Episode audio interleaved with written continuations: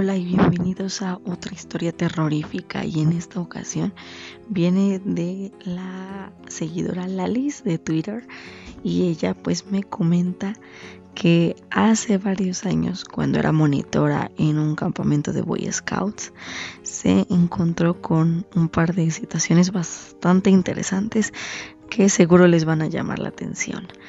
Ella dice que mientras estaba desarrollando este campamento en el Valle de la Luna Llena, le tocó, bueno, primero le tocó escuchar una historia bastante peculiar, la cual pues le llamó la atención, ¿no?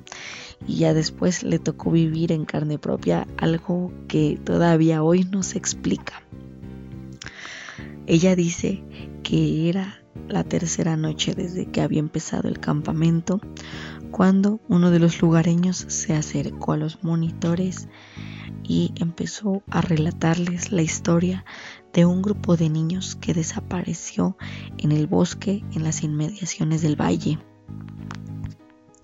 Comenta que los lugareños aún recuerdan que aquellos pequeños estaban jugando y de repente desaparecieron de la vista del instructor. No los volvieron a ver y dicen que no son los únicos que se han esfumado por el lugar. Se cuenta que ha habido otros y que todo es culpa del niño de la manga amarilla, quien se los lleva para jugar. ¿Por qué? Porque parece que el pequeño está solo y seguirá solo hasta el fin de los días. El niño de la manga era un pequeño que se internó en el bosque cuando vio algo que le llamó la atención por entre los árboles.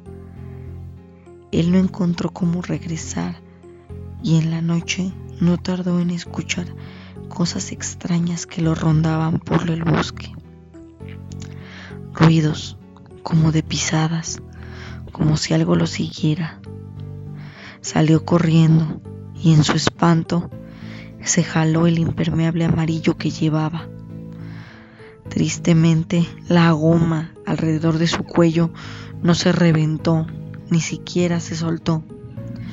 Y con el tirón, el pequeño terminó ahorcándose. Desde entonces, se dice que vaga por el bosque del valle en busca de víctimas. Lo extraño de todo esto, según Lalis, es que esta leyenda varía dependiendo de los lugareños, pero la amenaza que representa este niño es la misma. El pequeño va por ti si te acercas demasiado al bosque y si te pierdes.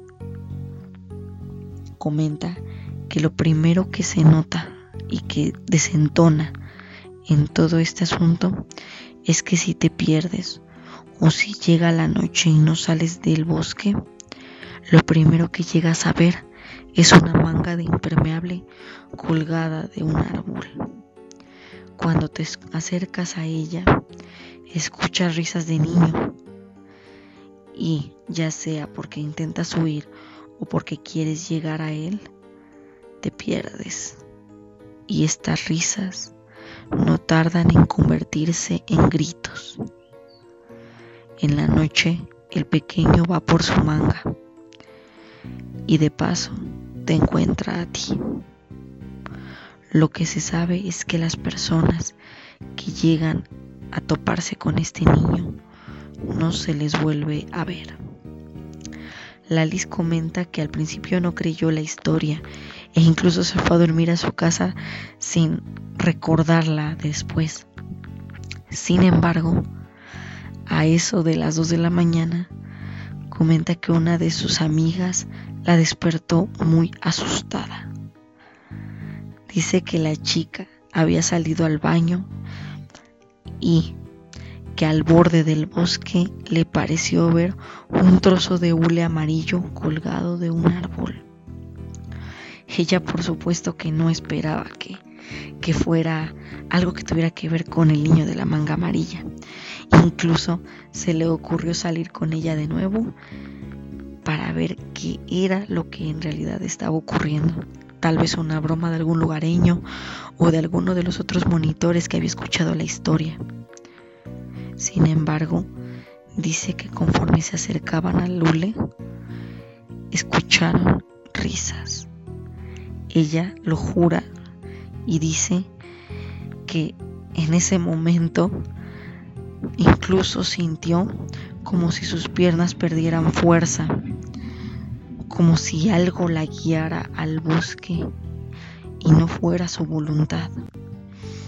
Por fortuna, ocurrió algo atrás de ellas, otro ruido que las distrajo y las dos regresaron a la cabaña corriendo. Dicen que al día siguiente contaron todo a los monitores y a los pocos lugareños que se acercaron en la mañana a darles algo de comer. Al principio parecía ser que nadie les creía.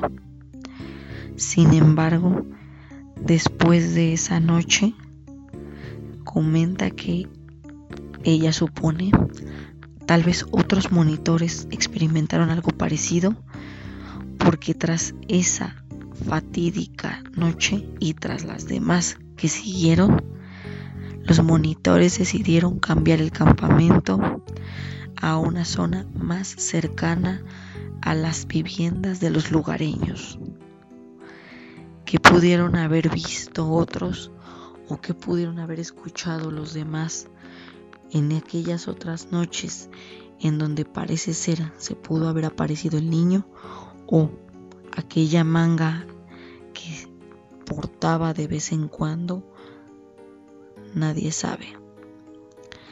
Lo que sí es que les recomiendo que si van a visitar el Valle de la Luna en el Estado de México, tengan mucho cuidado. Podrían encontrarse con el niño de la manga amarilla. Que tengan un excelente jueves. Nos escuchamos la próxima noche. Hasta luego.